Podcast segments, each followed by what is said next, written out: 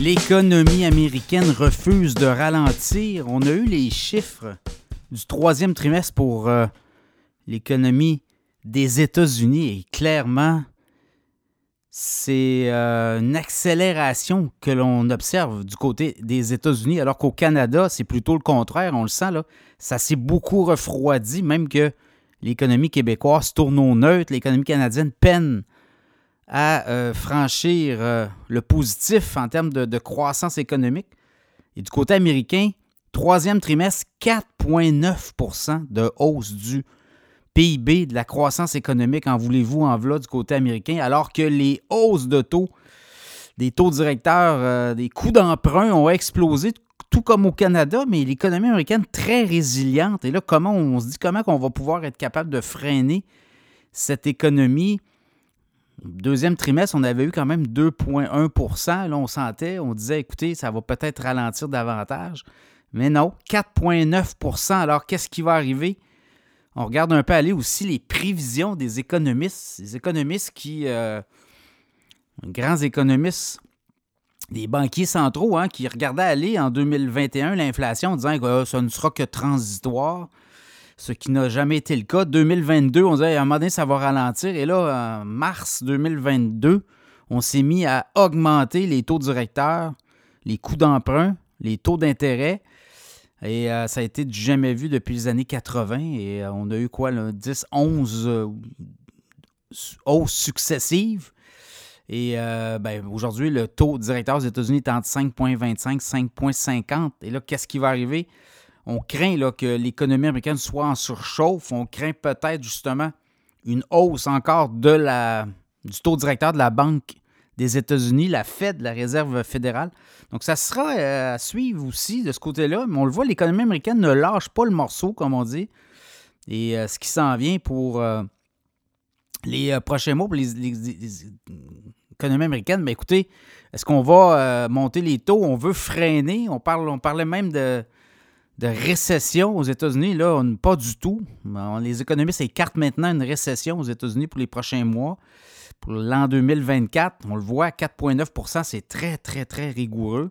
Et là, ben, pour euh, les, euh, les, prochains mois, ben, on pourrait peut-être euh, voir même encore des hausses de taux du côté de la Banque centrale, quoique les effets de la guerre aussi à Mars-Israël peuvent mettre beaucoup de gens nerveux.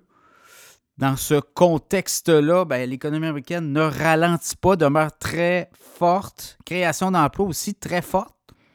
Donc, ça pourrait quoi pousser euh, encore la Banque centrale des États-Unis à augmenter son taux directeur. Ça, ça aussi, ça sera à suivre. La différence entre le taux directeur américain et canadien. Clairement, l'économie canadienne n'est pas capable de suivre la cadence de celle des États-Unis. Il faut savoir que l'économie américaine actuellement est dopée par tous ces projets d'infrastructure, notamment. N'oubliez pas, 2024, année électorale aussi, très important de le rappeler. Euh, du côté américain, actuellement, il y a beaucoup de programmes, notamment le, le Buy Reduction Act. Euh, on, veut beaucoup euh, réduire notamment l'inflation, mais on veut réduire aussi, on veut investir beaucoup dans les les, programmes de, voitures électriques aussi, là, tout ce qui est énergie verte. Et là, ben, c'est des coûts de milliards. Hein. On finance la construction d'usines de batteries, un peu comme la Norvolt a fait ici au Québec avec euh, le gouvernement du Québec. Mais là, aux États-Unis, c'est les grands de l'automobile qui sont tous en ligne et qui attendent des subventions pour des aides financières pour lancer des méga projets d'usines, giga usines, comme on dit, de batteries de voitures électriques et de composantes. Donc, on est dans cette logique-là. Donc, vous le voyez, c'est une économie aussi qui est beaucoup euh, dopée par des aides financières publiques, même que le gouvernement américain, on se dirige aussi encore là, vers un, une problématique puisque le budget n'a pas été encore adopté aux États-Unis. On a reporté le tout au début euh, octobre de 45 jours. Donc, ça va nous amener peut-être à la euh, mi-novembre.